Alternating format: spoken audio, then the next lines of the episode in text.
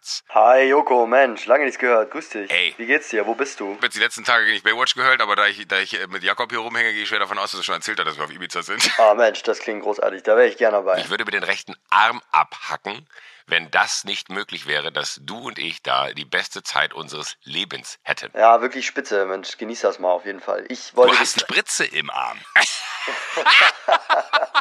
Nee, du, ich wollte dich eigentlich kurz was. Ich hasse nichts mehr als diese billigen spanischen Plastikflaschen. Ja, ich ähm, verstehe, was du meinst, aber ich wollte eigentlich was fragen wegen unseres Ich habe noch eine Geschichte. Boah, mir ist noch Okay, eine okay. Geschichte eingefallen. Also folgendes. Nick, den kennst du ja, ne? Riesenfan von ihm seit äh, der Ja, großartigen. der ist im Urlaub, genau.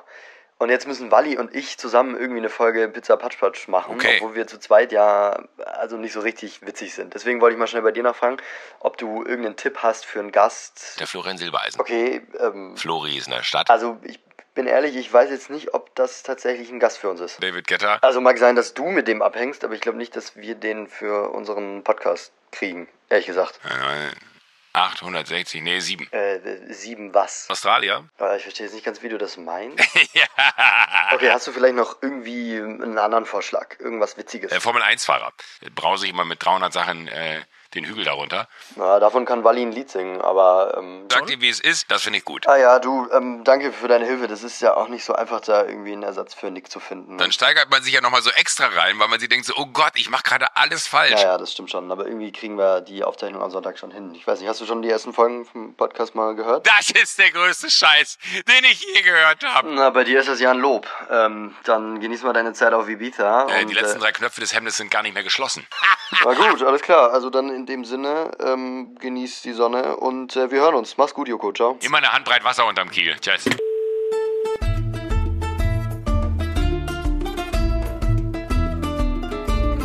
Pizza Patsch Patsch, deine wöchentliche Podcast-Pizza.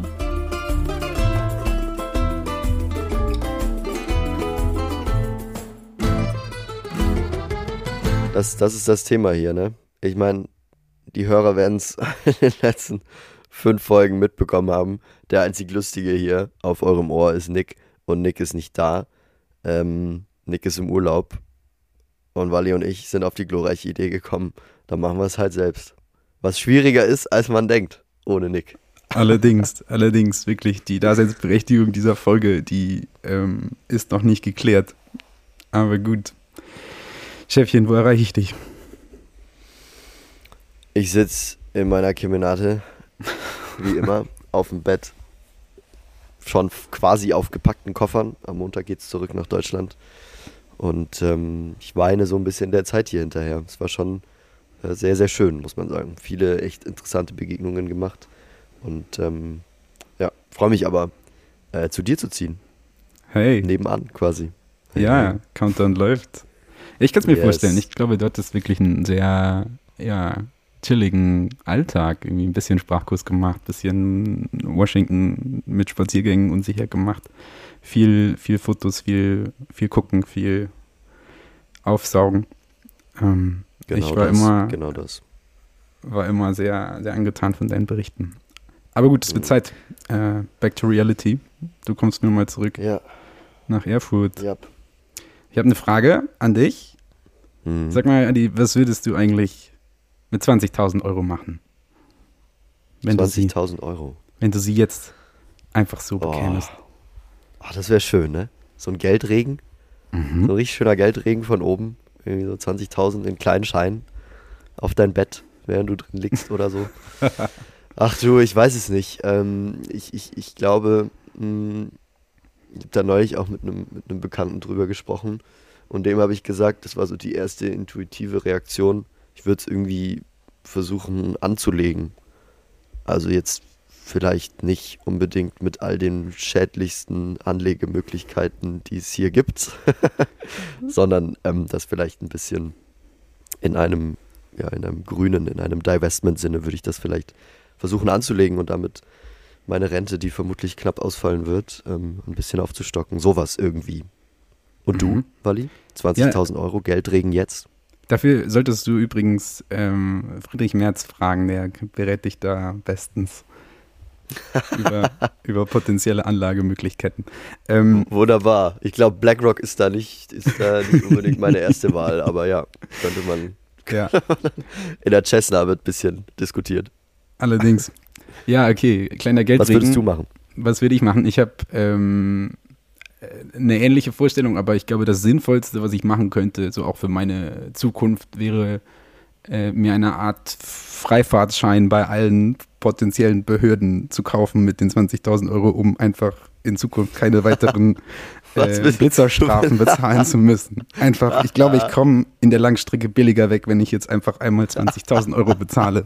Dann passt das schon. Du willst einfach, du, will- du willst einfach die ganze Bundesrepublik Deutschland, alle Behörden, alle Verkehrsbehörden, die es in diesem Land gibt, die besticht Valentin für den Fall, dass er auch in ihre Radarfalle fährt. Ja, gut möglich, mein Lieber. Das, glaube ich, sind sinnvoll investierte 20.000 Euro. Ja, allerdings, ja. Ich weiß nicht, du, du fährst ja die, die Strategie, du nimmst einfach, du, du bezahlst für keine Packtickets mehr, ne? Also du nimmst einfach jeden Strafzettel in Kauf. Ich möchte mich dazu in der Öffentlichkeit nicht äußern. Ja, ja, das, das, das klingt Aber jetzt auch ich- so, als würdest du, würdest du täglich, täglich Auto fahren. Das stimmt, das stimmt, das ist jetzt auch nicht der Fall. Aber ich, ähm, also ich, ich glaube, die Rechnung, die geht definitiv nicht auf, deswegen habe ich sie nicht wirklich nachgerechnet. Aber ähm, ich glaube, dass ich dadurch, dass ich, dass ich, als ich ein Auto hatte äh, und das einfach nur an den Straßenrand gestellt habe und dann natürlich äh, Parktickets äh, gesammelt habe, am Ende billiger weggekommen bin, als wenn ich mir jeden Tag äh, am Parkschauenautomat ein Ticket gekauft hätte.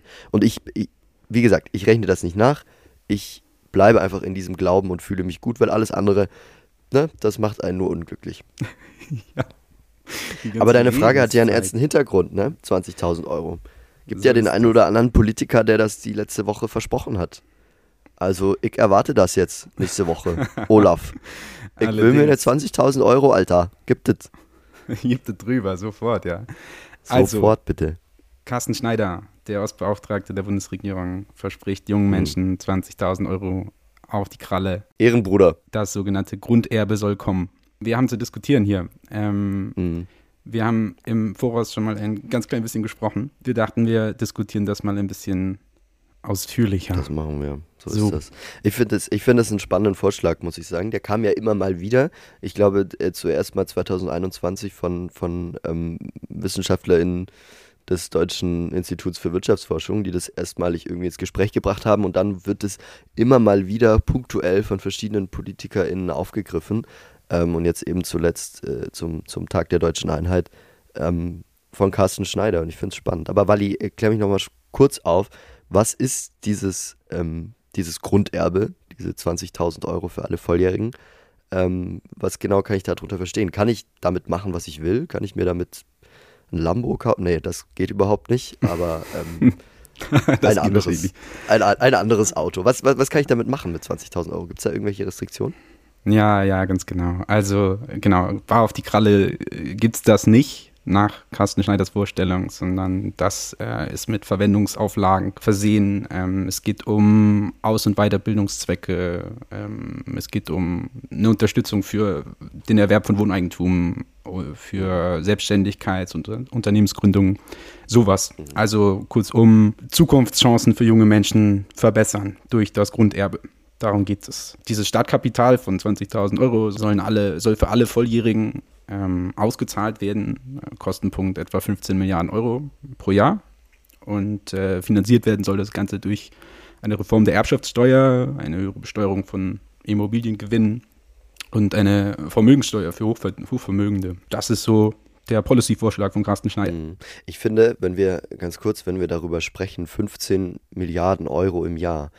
Also ich war jetzt nie wirklich gut in Mathe, aber was mir, was mir bei solchen Zahlen immer fehlt, ist ein Gefühl dafür, wie viel das wirklich ist. Also wenn wir das jetzt in Relation setzen zu den 100 Milliarden für die Bundeswehr, nicht so viel. Mir fehlt, ich weiß nicht, wie es dir da geht, du bist ja ein bisschen mehr der Wirtschaftsaffine unter uns. Ähm, Mir fehlt da ein komplettes Verständnis für 15 Milliarden irgendwie. Es geht nicht nur dir so. Also, wenn wir die 15 Milliarden am alten Bundeshaushalt messen, der hatte ähm, etwa 450, 470 Milliarden Euro Umfang. Ähm, das sind 3 Prozent vielleicht. Also ein nicht, nicht unwesentlicher Posten im Bundeshaushalt würde der so kommen. So, was denkst du? Aus dem Bauch heraus, ich, ich, ich halte den Vorschlag eigentlich für sinnvoll. Also ich meine, wir wissen ja nicht erst seit gestern, dass wir in Deutschland ein großes Problem, hat, mit, ein Problem haben mit der Vermögensverteilung in diesem Land. Man hört das ja immer wieder. äh, und muss sich das auch wieder vor Augen führen, die reichsten 10% besitzen zwei Drittel des gesamten Vermögens und das davon reichste 1% besitzt ein Drittel des gesamten Vermögens in diesem Land. Und wenn man sich dann anschaut, wie sich, wie sich diese Vermögensunverteilung, wie sich die äh, fortsetzt, dann funktioniert es natürlich in erster Linie ähm, über Erbschaften, vor allem natürlich über ähm, große Erbschaften und über Unternehmenserbschaften. Und ich finde, wenn man da wirksam was tun möchte, und das zeigen ja auch die Studien des, des, des äh, DIW äh, in dieser Frage, auf die sich der Carsten Schneider auch bezieht, äh, dann ist das Grunderbe mit 20.000 Euro ähm, für alle Volljährigen ein in meinen Augen sehr sinnvoller Vorschlag. Ich gehe mit dir in folgenden Punkten auf jeden Fall mit. Ähm, wir haben hier, wir sprechen über eine, eine ganz klare Investition in die junge Generation. Es spielt überhaupt keine Rolle, welche, welche soziale Herkunft ähm, die beziehende Person hat. Ähm, auch äh, die Gebundenheit an, an Bildungszwecke macht Sinn für mich. Ähm, und ja, was du sagst, ist natürlich äh, krass. Ähm, wer in einer armen Familie groß wird, hat es schwerer im, im Leben zu zu guten Bildungsabschlüssen, zu gutem Einkommen etc. zu kommen. Und äh, diese hinzugewonnene ökonomische Sicherheit hilft eben, sich gut auszubilden und sich ja möglicherweise auch unternehmerisch auszuprobieren oder eine Familie Absolut. zu gründen oder, ja. oder was weiß ich. Jetzt, hau drauf. Mein großes Aber.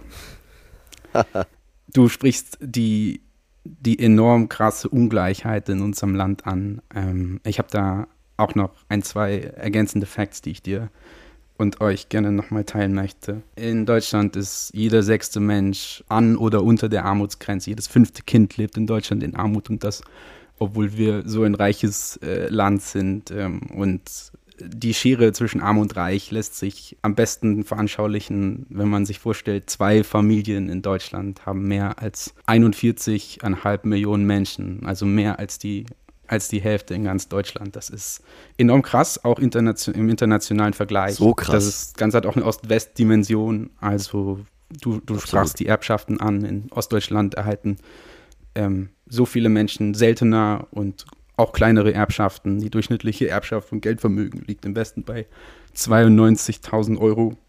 Im Osten bei 52.000 Euro. Das sind einfach. Wow, 40.000 Euro, 40.000 Euro mehr im Westen. Mhm.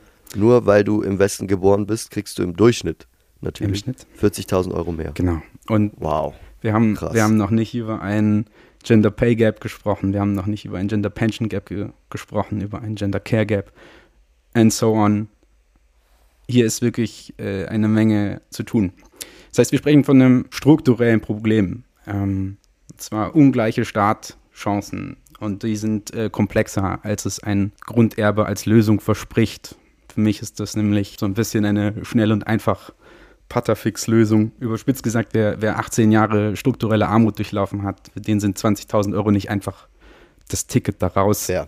Ähm, die Erfahrung von maroden Schulen, fehlenden Kitaplätzen, kleinen Wohnungen, mhm. geschlossene Jugendzentren etc., die chronischen Ex Ex Existenzängste, ähm, die, all das, das kann ein Grunderbe eben nicht nicht auffangen. Ich sehe, was du sagen willst und ich, ich, ich pflichte dir da grundsätzlich bei. Ich muss allerdings sagen, wenn ähm, man sich anschaut, wie, das sind ja natürlich alles immer Simulationen, aber wenn man sich, wenn man sich ernsthaft fragt, wie erreichen wir in diesem Land bis zu einem gewissen Grad Umverteilung, weil, also das ist natürlich für manche ein schlimmer linker Kampfbegriff, ähm, für andere ist Umverteilung die einzige Lösung, diese Vermögensungleichheit, die alle überall konstatieren, äh, zu beenden.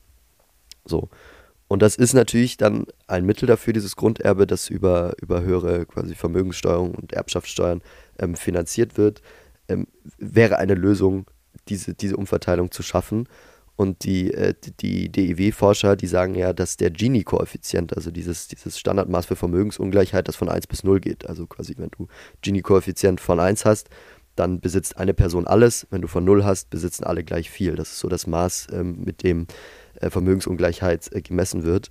Und äh, dieses Maß könnte bis zu 7% runtergehen, wenn man das Grunderbe einführt. So sagen es die Forscher. Und ich finde 7%, das ist für dieses Maß wirklich ein hoher, sehr hoher Wert. Ähm, das wäre schon ein eklatanter äh, Unterschied äh, zu dem, was wir jetzt sehen und vielleicht auch ein Weg in die Zukunft, weil ich finde, diese, diese Diskussion über Vermögensungleichheit, diese Diskussion auch über Umverteilung, das ist eine, die, finde ich, sehr abstrakt immer ist. Und dieses Grunderbe, 20.000 Euro, bar auf die Kralle, mach was draus, mach was für deine Bildung, mach was für dein Fortkommen.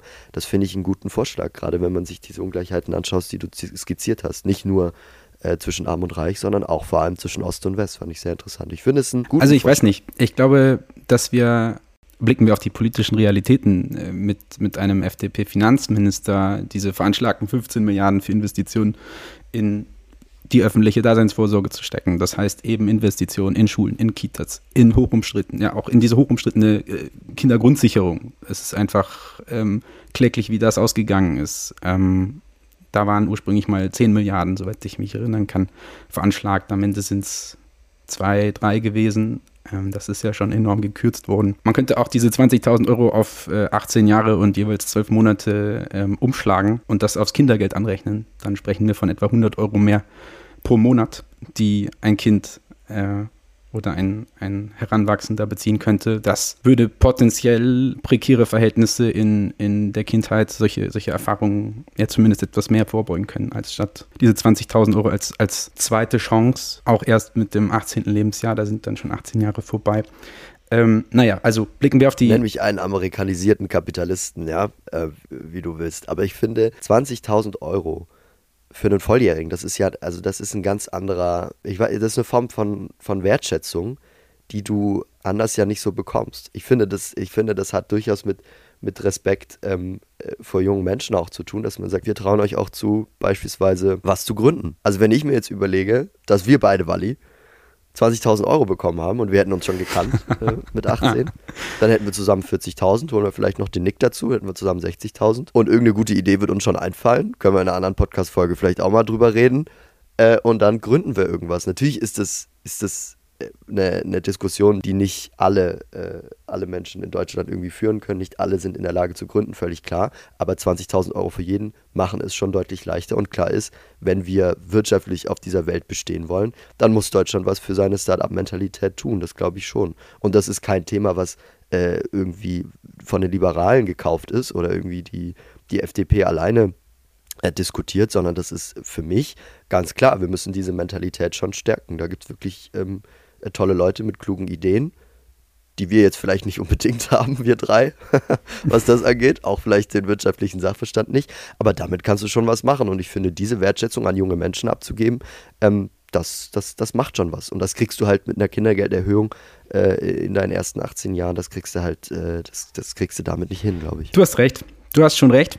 Ähm, trotzdem glaube ich, dass wir da struktureller rangehen müssen, um einen gesellschaftlich breit verteilten, verteilten Wohlstand irgendwie äh, zu, wirklich zu verwirklichen. Das Grunderbe ist für mich mhm. eher eine Schmerz als eine Symptombekämpfung. Mit Blick auf, auf die FDP, ja. dieser Vorschlag wird sowas von kassiert, das wird äh, ganz sicherlich nicht kommen, was nicht heißen soll, Carsten Schneider ähm, kann nicht ähm, progressive äh, Policy-Vorschläge machen in der Öffentlichkeit, so verändert man ja auch den Diskurs völlig klar. Ähm, aber das wird nicht kommen. Aber weißt du, ich habe einen Vorschlag. Mein Vorschlag ist, warum machen wir nicht beides? Warum nicht das Grunderbe und eine verbesserte Kindergrundsicherung und höhere Investitionen in die öffentliche Daseinsvorsorge? Oh, ich kriege große Augen. I'm totally in, mein Lieber. Aber wie soll, wie soll denn yes. das funktionieren, lieber Walli, lieber Fiscal Future Walli? Haben wir nicht eine, haben wir nicht ja. eine Schuldenbremse, die uns da diese ganzen schönen Investitionen wegbremst? So ist es, so ist es. Mein Take ist, Deutschland kann sich zusätzliche Schulden leisten. Uh. Deutschlands uh. Wirtschaft ist tragfähig, sie kann uh. das. Unterm Strich profitieren junge Menschen äh, und künftige Generationen von schuldenfinanzierten Investitionen. In vielerlei Belangen wird es nicht mehr billiger. Die Schuldenbremse hat viel zu oft schon als Investitionsbremse gewirkt. Im Namen der tragfähigen Finanzen ja. lässt Christian Lindner keine Investitionen in Infrastrukturausbau, in der Bahn, in Schulen, für Klimaschutz im Allgemeinen zu. Es wird alles in einen in einen Bundeshaushalt gepresst. Da müssen wir mal, da müssen wir mal eine gesonderte Podcast-Folge äh, drüber machen. Ich glaube, das, das sprengt den Rahmen hier jetzt im, im, im, Rahmen des Grunderbes. Ähm, aber ich finde es sehr spannend, weil natürlich der, der schwäbische Reflex, den ich dann natürlich direkt habe, ist, haben wir müssen doch das Geld zusammenhalten, gell? Ha, das kann doch nicht sein. Ja. Und da bin ich sehr, sehr gespannt, bin ich sehr gespannt auf deinen Take. Wir haben uns da auch äh, neulich schon mal drüber ausgetauscht. Ähm, nachdem ich ein, ein sehr interessantes äh, Buch gelesen habe, genau zu dieser Frage. Aber das machen wir vielleicht in einer anderen Podcast-Folge. Da kannst du mal ein bisschen ähm, dein Wissen, deine Vorerfahrung, deine Fiscal Future Erfahrung vor allem nochmal ein bisschen droppen. Ab in die Shownotes mit euch, bevor ihr alle abschaltet jetzt. Ab in die Shownotes äh, und, und da, da, findet ihr, da findet ihr alles, was ihr braucht. Ja. Ach Mensch, ja, wir nehmen, wir nehmen ja hier äh, äh am Sonntag äh, auf um, was ist es bei euch, 17 Uhr. In einer Stunde wissen wir in Hessen und Bayern, was passiert und wir gehen davon aus, dass nicht so richtig viel, ähm, viel Veränderung da gewählt wird in beiden Bundesländern. Magus bleibt und Boris bleibt. Oder was ist dein ja, Take? Ich glaube, das ist ein unkontroverser mhm. Take. Können wir, können wir so stehen lassen, ja. Aber hör mal, äh, es ist in der Tat Sonntag und da äh, würde mich interessieren, Adi, wie hast du, wie, wie finden bei dir Wahlsonntage statt? Ich habe gerade eben am BG-Tisch äh, mit äh, unseren Mitbewohnerinnen darüber gesprochen und äh, die beiden erzählten davon, dass früher immer Wahlen irgendwie am, am Familienfernseher beobachtet und verfolgt wurden und äh, man, man ganz entspannt die, die neuesten Zahlen quasi konsumiert hat. Ich kenne das so ähnlich auch. Meine, meine erste richtige prägende Wahlerfahrung war 2017, als es dann diese Jamaika-Verhandlungen, äh, mhm. Jamaika also die, die, die, die Jamaika-Koalition sozusagen gesetzt war. Und ich habe damals mit einem Kumpel Jonathan in seinem Kellerzimmer Havanna trinkend, äh, nee, wie heißt das? Äh, Tequila trinkend. Tequila haben wir getrunken. Tequila trinkend äh, die Elefantenrunde Großartig. verfolgt. Das sind so prägende Erinnerungen. Wie war das bei dir so? Naja, das kommt immer darauf an, in welcher Rolle man dann in so einen Wahlsonntag geht. Ne? Also, ähm, das ist eigentlich eine gute Überleitung dazu, wie so Wahltage eigentlich aus der anderen Sicht ablaufen. Also für die Menschen, die ähm, Wahlkampf gemacht haben, ähm, die, die quasi kandidiert haben, aber auch das Team dahinter. Und äh, naja, also da hatte ich vielleicht drei prägende Sonntage in meinem Leben dazu. Äh, das erste war, da war ich als gerade frisch fertiger Abiturient, Praktikant bei äh, Doro Kliche-Behnke, die äh, jetzt Tübinger Landtagsabgeordnete und ähm, habe da das erste Mal mitbekommen, wie so eine wie so eine Wahlkampagne funktioniert, wie Wahlkampf gemacht wird äh, wie es im Maschinenraum der Demokratie aussieht, wenn du, wenn du so willst. ähm, und, und dann gehst du natürlich. Chief Mechanic. Ja, ja. Und dann gehst du natürlich in mit einem unfassbar komischen, flauen Bauchgefühl in so einen Wahltag rein, weil du ganz genau weißt, ich kann jetzt nichts mehr machen. Also Wahlkampf ist ja immer, Wahlkampf ist auf Zeit Wahlkampf ist äh, streng durchgetaktet. Du musst bis zu diesem Zeitpunkt alle deine Wahlkampfpläne durchhaben, weil dann ist die Wahl. Du hasselst einfach ohne Ende, du hast schlaflose Nächte, du ballerst richtig durch, äh, glaubst an die gute Sache, bist überzeugt von der Kandidatin, dem Kandidaten im besten Fall. Ähm, und, und, und ziehst dann richtig durch. Und dann ist dieser Sonntag, du wachst auf, hast am Abend vorher wahrscheinlich noch bis nachts um zwölf irgendwelche Infostände gemacht, so wie wir das immer gemacht haben. Und dann kannst du nichts mehr machen. Und das ist ein Scheißgefühl. Boom. Also ein richtiges Scheißgefühl. Dann musst du zugucken. Es ist ein richtiges, richtiges Scheißgefühl. An solchen Tagen bin ich meistens schon um sechs oder sieben wach, weil ich einfach nicht mehr schlafen kann. Dann stehe ich irgendwie auf, telefoniere mit irgendwelchen Leuten, versuche mich abzulenken, mache einen Spaziergang und habe einfach den ganzen Tag ein flaues Gefühl. Kann nichts essen so richtig. Ist ganz, ganz, ganz komisch. Ähm, und äh, so richtig krass war das ähm, bei, bei zwei Wahlen, bei denen ich etwas mehr Verantwortung tragen durfte. Das war einmal ein Bürgerentscheid, äh, der gleichzeitig mit der, äh, mit der Bundestagswahl in Tübingen gemacht wurde. Da ging es um die Frage, ob eine Stadtbahn durch die Stadt gebaut werden sollte. Ein wichtiges, wirklich nach wie vor sehr wichtiges Verkehrsprojekt für Tübingen. Da wurde abgestimmt ähm, und ich hatte die, die mit vielen anderen, mit vielen anderen wirklich tollen Leuten die Kampagne ähm, im Voraus der Befürworter so ein bisschen äh, mit begleitet und könnte sagen geleitet. Und ähm, wir haben die Abstimmung dann verloren. Das sind natürlich dann einschneidende, wirklich einschneidende Erlebnisse. Und bevor es jetzt zu lang wird, der höchste, der Kulminationspunkt meiner Geschichte, ähm, der Höhepunkt war 2022 die Wahlnacht ähm, zum Oberbürgermeisteramt in meiner Heimatstadt Tübingen. Ich hatte die, ähm, die Ehre und die Aufgabe, ähm, die, die Kampagne für Sophie Geisel, die Gegenkandidatin von Boris Palmer, zu leiten. Und ähm, wenn du dann irgendwie Verantwortung für sowas hast, dann gehst du nochmal ganz anders in so einen Wahltag. Ne? Das ist einfach, also, mulmiges Gefühl. Angst, Schweiß und dann dieser Abend und du zitterst, zitterst, guckst auf die Zahlen, siehst die ersten Hochrechnungen kommen irgendwie, oder äh, siehst die ersten Zahlen, die kommen irgendwie rein. Hart. Einfach hart. Und dann gewinnst du oder du verlierst. Beides gehört dazu. Hör mal, du hast, glaube ich, sehr, sehr, sehr viel spannendere Assoziationen mit Wahlsonntagen offensichtlich. Ich erinnere mich bestens, als wir immer mal wieder telefoniert haben, als es in die, in die Hochphase des Wahlkampfs in, in Tübingen ging mit Sophie. Ähm, du warst wirklich, äh, ja, 200 Prozent drin im Tunnel. Genau, aus diesem Tunnel kommst du am Wahlsonntag einfach raus und du weißt nicht, was du mit all der frischen Luft machen sollst. das ist, das Ja. ist einfach das Thema. Ja, du erwähntest auch immer einfach, dass es, also so direkt danach, ähm, ich weiß nicht, also ich, ist ja öffentlich, also die Kandidatur von, von Sophie hat ja leider nicht, nicht äh, ins Amt, hat sie ja nicht ins Amt geführt, leider. War nicht erfolgreich. Ähm, dieses Gefühl, dass es so danach sehr, sehr schnell alles vorbei ist, das fand ich auch so krass. Ähm, vielleicht kannst du dazu noch einen Satz sagen. Ja, ja, also das ist insofern echt spannend gewesen, als dass ähm, man in so einer Kampagne und besonders gerade mit Blick auf die Oberbürgermeisterwahlen ähm, immer in verschiedenen Abschnitten plant. Also so eine Bürgermeisterwahl ist ja nicht oder meistens nicht am ersten Wahlsonntag fertig, sondern braucht meistens zwei Wahlgänge, weil äh, der siegreiche Bewerber, die siegreiche Bewerberin über 50 Prozent äh, kommen muss. Und das ist im ersten Wahlgang meistens wegen verschiedenen Kandidaten, auf die sich die Stimmen dann aufteilen. Wir haben nicht damit gerechnet, dass Boris Palmer im ersten Wahlgang über die 50 Prozent kommt. Er hat es dann schließlich über die 53 geschafft. Aber für uns war eigentlich klar, und damit sind wir strategisch in diesen Wahlsonntag auch gegangen, dass wir am Montag nach diesem Wahlsonntag direkt mit der dritten Welle Plakate beginnen. Also dass man quasi in diese heiße Wahlkampfphase, in diese Phase vor dem zweiten Wahlgang äh, nochmal neue Plakate in der Stadt aufhängt, ähm, zusätzlich zu denen, die schon da sind. Ähm, und das bedeutet natürlich, dass wir diese Plakate, diese vielen, vielen sehr schönen Wahlplakate im Voraus schon bestellt haben und dann am Montag diese Plakate nicht aufgehängt haben in der Stadt, sondern zum Wertstoffhof gefahren sind und diese Plakate ins Recycling gegeben haben. Und das, das tut richtig, richtig weh. Was eine Symbolik. Oh Mann. Ja, total.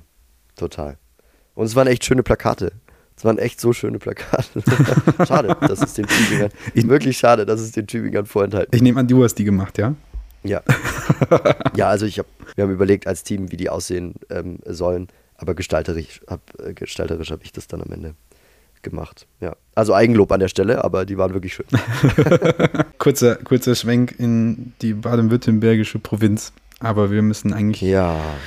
eigentlich nochmal einen Satz loswerden zu Bayern und, und Hessen. Vor allem zur FDP Hessen. Das hier geht nicht nur an Frankfurt, das hier geht an ganz Hessen. Denn aktuell wird unser Land vom Stillstand bedroht. Wirtschaft in Not, aber Yankee macht ein Hilfsangebot. Auf den Straßen musst du täglich lange Staus erdulden. Die schwarz-grüne Regierung, hier bremst alles außer Schulden. In Hessen haben Klimakleber mittlerweile Sinn. Krisen fühlen sich nutzlos, der Verkehr kann so schon nirgends hinfließen. Nächster Dämpfer, wenn du Immos willst wie Nina Schuber. Dann entfällt auf das Finanzamt ein massiver Zuschlag. Die Grunderwerbssteuer ist unverschämt teuer, deshalb drei Beträge zur Entlastung junger Erstkäufer. Yankees Profil umfasst einen Ausbau von Mobilfunkmasten und moderne Schultechnologien, um das kopieren zu lassen. Ey, wer Ordnung in den AWO-Klüngel bringt, der kriegt auch locker Frankfurts Bahnhofsviertel hin. Hessen auf die Eins, wir sind frei. Skyline Lichterschein, bist du dabei? Hessen auf die Eins, unsere Zeit. Skyline Lichterschein, bist du dabei? Hessen auf die Eins. Oh Mann. Oh Mann, oh Mann. Okay. Der Parlamentspoet. Der Parlamentspoet. Ja, allerdings, allerdings. Ähm, ja, was sagen wir dazu? Make inflation small again. Das ist der Wahlspruch der, der FDP. Make in Hessen. Make inflation small again. Naja, was, was, was willst du dazu sagen? Also vielleicht ganz kurz, äh, weil wir ja hier nicht im, im Video äh, zu hören und sehen sind, also zu sehen sind. Ähm, man sieht auf diesem Reel, äh, das wir euch auch in die Shownotes verlinken, einen, ich würde sagen, einen typischen Frankfurter mit schicker, teurer Sonnenbrille, äh, äh, teurem Gewand äh, vor der Skyline Frankfurts stehen und ähm, über Frankfurt bzw. Hessen rappen. Hessen auf die Eins. Und das ist nicht irgendjemand, ähm, sondern das ist in Auftrag gegeben äh, äh, oder, oder produziert vom Team von äh, Yankee Pürschün, äh, FDP-Landtagsabgeordneter aus, aus Frankfurt, ähm, der das ähm, produziert hat, aber wohl wissentlich nicht selbst gerappt hat, ja, sondern eben dieser- diesen, ja, ja, genau. Der Yankee ist ja über nicht mal 60 oder was? Ist er? Ja, oder Nee, das weiß ich der nicht. sieht alt aus. Also der wird, der wird nicht, äh, der, der ist alt. Also Yankee ist alt und hat aber sein Team Okay. beauftragt, was Frisches zu machen. Und das ist daraus geworden. Wild. Ja, du, das ist, das ist das der Mann, Bild. der kopiert in dem Video. Das ist der MDL Ach so. in Spee. Ach, der, okay, aber der ist auch zu sehen im Video, aber nur in der Nebenrolle. Ja, genau. Ja, krass.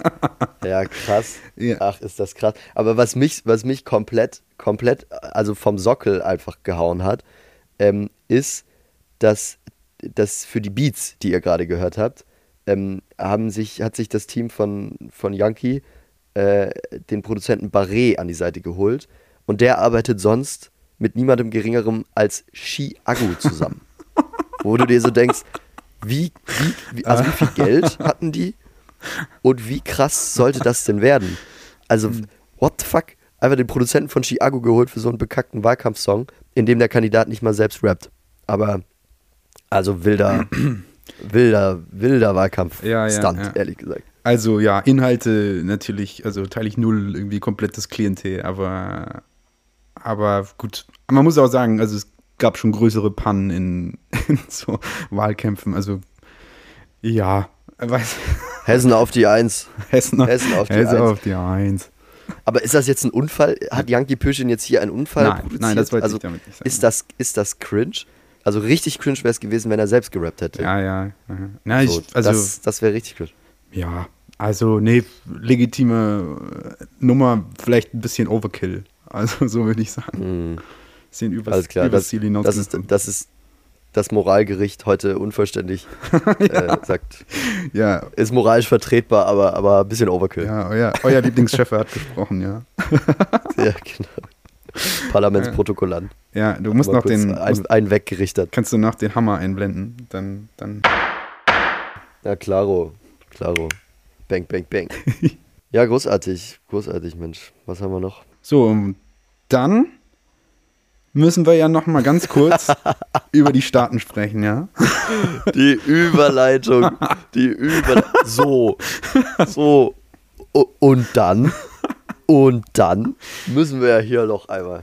Ach Gottchen. Ja, hör mal, Ja, wie ja. hättest du es denn gemacht? Ja, müssen wir. Sag du mir, wie hättest Nee, du es gemacht? keine Ahnung.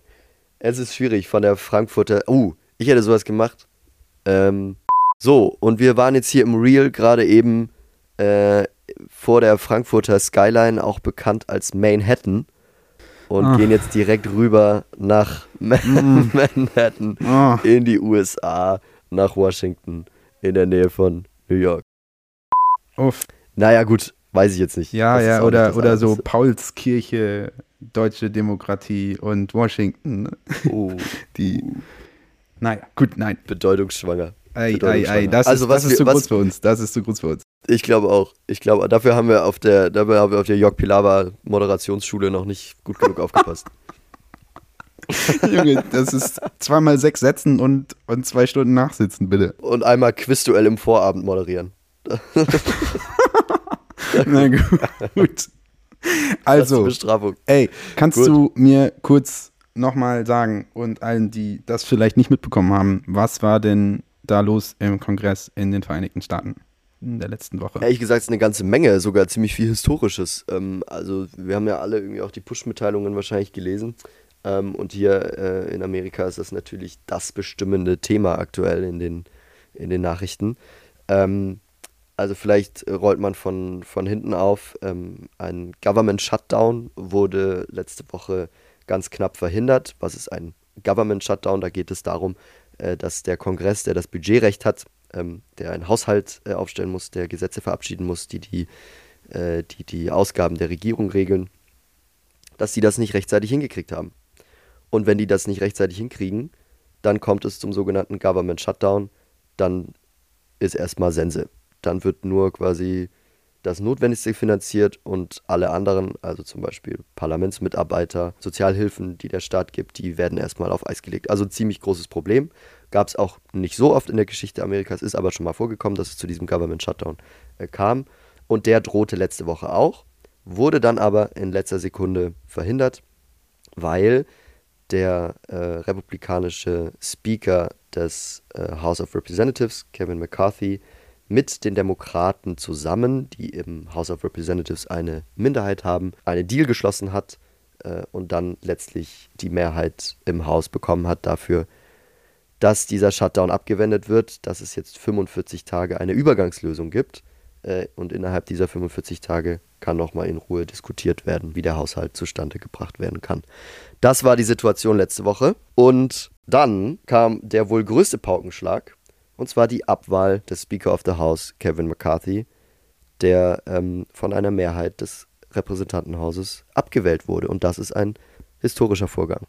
Das ist in der Geschichte der amerikanischen Demokratie noch nie passiert. Man muss natürlich dazu sagen, also so wie ich jetzt auf, äh, auf lebhafte, also mein Verständnis von lebhafter Demokratie legt bei mir erstmal den Schluss nahe, dass das für sich genommen erstmal noch keine Katastrophe ist, auch wenn sie historisch ist. Also Demokratie lebt vom Streit, mhm. dass, dass äh, naja, eine umstrittene Person als Speaker abgewählt wird. Das, das muss das Boot abkönnen, würde mein Freund Tom sagen. Aber warum ist das jetzt nicht so? Ja, das liegt daran, dass es im, im, im, in der republikanischen Fraktion acht wirkliche Extremisten gibt. Das sind Leute, die absolut gegen Abtreibung sind. Das sind Leute, die wollen, dass die Amerikaner aufhören, die, äh, die Ukraine zu finanzieren. Das sind Leute, die, und das sagen sie selber, einfach nur die Stellung halten, bis Donald Trump wieder da ist. Der Rest ist ja auch rechts, aber diese acht sind wirklich, wirklich rechts, beziehungsweise wirklich, wirklich extremistisch. Und die haben ein Problem damit, dass Kevin McCarthy mit den Demokraten verhandelt hat. Und deswegen haben sie gesagt, Kevin, mein Lieber, ähm, wenn du hier mit den, mit den Demokraten irgendwie gemeinsame Sachen machst, dann sehen wir uns gezwungen, dich aus dem Amt zu entheben. Das können sie nicht alleine, selbstverständlich. Also acht ist nicht die Mehrheit. Aber sie haben es gemacht mit den Demokraten. Die Demokraten haben auch dafür gestimmt, Kevin McCarthy ähm, aus dem Amt zu kicken. Äh, und das haben sie gemacht mit diesen acht Radikalen. Und sie waren damit ähm, in der Mehrheit. Und das ist natürlich schon ein spannender Vorgang, gerade wenn man das, äh, wenn man da die Parallelen zieht äh, zu Thüringen. Ähm, es stellt natürlich so ein bisschen die Frage, wie geht man um mit äh, einer radikalen Minderheit oder mit Radikalen, mit Radikalrechten im Parlament. Äh, und diese Frage stellt sich jetzt auch hier äh, in den USA. Also ich sehe seh so Parallelen äh, zur, zur Brandmauerdiskussion in Deutschland, dass man sich auch hier in Amerika jetzt die Frage stellt, hätten die Demokraten das machen dürfen? Hätten sie gemeinsam mit diesen Extremisten stimmen dürfen, um McCarthy äh, des Amtes zu verweisen und damit tatsächlich auch aufs Spiel setzen, ähm, wie es jetzt mit dem Haushalt weitergeht. Weil, wie gerade angesprochen, es gibt jetzt diese 45-Tage-Frist, ähm, innerhalb derer ein Haushalt, äh, ein Haushaltskompromiss gefunden werden kann. Aber jetzt steht natürlich erstmal auf dem Zettel, einen neuen Speaker zu wählen und das wird jetzt auf jeden Fall erstmal noch eine Woche oder zwei dauern. Und wenn wir uns an die letzte Speakerwahl erinnern von Kevin McCarthy, die hat ja 15 ganze Wahlgänge ähm, ge gedauert, äh, also eine Demütigung an sich. Das heißt, unruhige Zeiten hier in Amerika, das wird ganz schön schwierig. Also ja, das, das große Risiko dabei ja ist, dass das jetzt ein, ein neuer, noch unbekannter, aber halt auch noch radikalerer Speaker äh, jetzt möglicherweise ins Amt gewählt wird äh, in der Frage von, ja. von äh, Ukraine-Hilfen ähm, beispielsweise. Das ist eine Entscheidung, die, die drängt. Also das Problem ist ja nur aufgeschoben. Mitte November soll äh, muss, muss eine neue Entscheidung her über den, über den Bundeshaushalt. Ähm, und ja, also die Demokraten, soweit ich das verfolgt habe, haben ja die Taktik verfolgt, irgendwie, dass, dass der sozusagen selbstzerstörerische Schaden bei den Republikanern überwiegt gegenüber den potenziellen Gewinnen aus einer sach- und zweckorientierten überparteilichen Zusammenarbeit aber die Gruppe hinter diesen acht Radikalen, das ist ja hochspannend gesellschaftlich. Das sind ja diese, diese äh, Angry White Men, die ähm, sozusagen nach dieser Finanzkrise, nach mehreren Kriegen in fernen Ländern die Folgen einer, einer langen Rezession irgendwie ausbaden müssen und äh, die halt politisch zu der Überzeugung kommen, dass alles, was Washington macht, äh, letztlich der Marginalisierung des weißen Mannes dient Und genau, da kommen die irgendwie her, daraus speist sich irgendwie diese Radikalisierung. Und, und ich meine, genau, genau das ist ja auch der Hintergrund, vor dem ähm, diese, diese acht Abgeordneten dann sagen, für uns gibt es keine Kompromisse. Für uns gibt es nur eine 100%-Lösung. Und das ist natürlich an sich schon absolut undemokratisch. Also du kannst ja in der Demokratie nicht mit Leuten zusammenarbeiten, die sagen, ich weiche kein Stück von meiner Position ab. Und das ist die eigentliche Gefahr, ja, die, die wir ja die ganze Zeit mit, mit, den, mit diesen Make America Great Extremisten in diesem Land haben, dass das Leute sind, die kein Stück von ihrer Position abweichen wollen, weil sie denken, äh, dass dann alles verloren ist. Und das ist einfach, also das ist richtig, richtig schwierig. Und an der Stelle liegt der Ball äh, wieder im Feld der Demokraten. Also die Demokraten stellen den Präsidenten, die haben ein Interesse daran, dass hier im November ein Haushalt äh, beschlossen wird. Und sie müssen in irgendeiner Form auf die moderaten Republikaner zugehen. Ähm, es muss irgendwie eine überparteiliche Zusammenarbeit äh, aus vom System Demokratie überzeugten Abgeordneten sich ergeben, weil, weil der, der reine Fraktionszwang, der führt hier nicht weiter. Der führt eben auch in Thüringen möglicherweise nicht weiter. Ich bin geneigt, es zu sehen wie du, ähm, dass die Demokraten da ihrer staatspolitischen Verantwortung hätten gerecht werden müssen äh, und nicht mit diesen Extremisten stimmen. Auf der anderen Seite, und so sehen es viele Kom Kommentatoren hier, ähm, sind die in der Opposition. Mhm. Fair. Und, was man auch sagen muss, diese acht Mager-Extremisten in diesem Republican Caucus, das ist ein, ein selbstgezüchtetes Unheil. Mhm. Ja, also McCarthy hat ja, um überhaupt erst Speaker werden zu können in diesen 15 Wahlgängen, unheimlich viele Zugeständnisse an diese acht Extremisten gemacht. Ja, er hat sie toleriert, er hat sie letztlich auch hofiert, weil er sie auch gebraucht hat, logischerweise. Ähm, aber also eine klare Abgrenzung sah anders aus. Und jetzt den Ball zu den Demokraten zu schießen und zu sagen, ihr seid jetzt schuld, ihr seid schuld, das äh, greift für mich auch etwas zu kurz. Aber grundsätzlich sehe ich es natürlich ähnlich wie du. Ähm, und ich glaube, da sind wir Deutschen auch vielleicht nochmal in der Betrachtung ein bisschen sensibler und ein bisschen anders, als das die Amerikaner hier sind. Ähm, ich glaube schon, dass die Demokraten da ein bisschen verantwortungsbewusster mit dieser wirklich dünnen, dünnen Vase Demokratie hätten umgehen können. Ähm, das, das finde ich schon ja. auch. Ja. Jetzt muss ich auch noch einen, äh, einen, einen, wirklich letzten Satz, bevor du den wirklich, wirklich letzten Satz dazu loswirst, äh, loswerden. Also ähm, kurzer Exkurs Parlaments- äh, und Staatsrecht. Also ich finde schon bezeichnend, dass äh, ein, also dass das äh, Abgeordnetenrecht eines Abgeordneten reicht, um eine Abwahl zu initiieren. Also finde ich krass. Also man merkt irgendwie, wie, wie, also dysfunktional irgendwie das politische System der Vereinigten Staaten in der Hinsicht auch geworden ist. Äh, man möge sich überlegen, also ich glaube, am ehesten lässt sich das Repräsentantenhaus mit dem Bundestag vergleichen, wenn gleich das, das naja, aus vielerlei Ebene nicht zu vergleichen ist, aber man überlege sich, Beatrix von Storch hat das Recht, als alleinige Abgeordnete Bärbel Baas, ähm, also einen Antrag auf Absetzung, auf Ab Abwahl sozusagen zu stellen. Ja, das Misstrauensvotum. Ja, so, das, das wäre doch krass. Also wo ist das denn, also wo ist das denn verhältnismäßig? Also erscheint es mir nicht. Finde ich krass. Absolut. Aber gut. Absolut. Ja, ja, ja. Ich finde es auch, also genau, man merkt an solchen, genau in solchen Tagen, ähm, dass wir in Deutschland ein demokratisches System haben, das bestimmt in gewisser Weise noch ähm, besser werden kann und Verbesserungsbedarf hat, aber an vielen Stellen wirklich schon sehr durchdacht und sehr klug gemacht worden ist. Das muss man schon sagen. Es ist sensibel. Es ist zerbrechlich. Schützt es streichelt es. Bitte. Wie ein Bitte. kleines Küken. und, und wie den Nick, den wir auditiv mit dieser Folge auch streichen wollten. Ja, ja. Und natürlich ganz lieb grüßen. Ja, weißt du, was der gerade macht? Hm? Der ist gerade campen. Das machst du doch auch so gerne. Och, och. Nick, ganz viel Spaß in dein, in dein Zelt. Genieß es. Hoffentlich kein Regen. Ähm, ich hoffe, du erfreust dich an dieser Folge. Und ähm, ja, ich weiß nicht, also das ist jetzt eine ganz, ganz neue Folge mal gewesen, ne? Wir haben jetzt tatsächlich, wir waren nicht lustig, nicht so richtig, mhm. aber wir haben uns beste Mühe gegeben. Ähm, aber vielleicht haben wir ja auf anderem Wege für Interesse gesorgt oder für Unterhaltung gesorgt in einer gewissen Weise.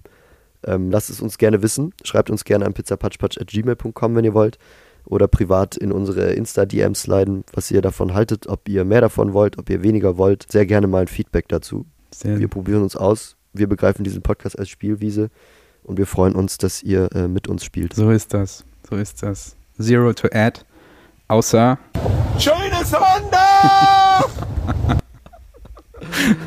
Ist das gut. Martin Schneider, Martin- aus, Hessen Martin Schneider aus wünscht Hessen. euch einen schönen Sonntag. Wir sehen uns nächste Woche live und in Farbe. Ich freue mich auf dich. Und dann wird endlich wieder richtig Pizza gebacken. Ciao. Tschüss.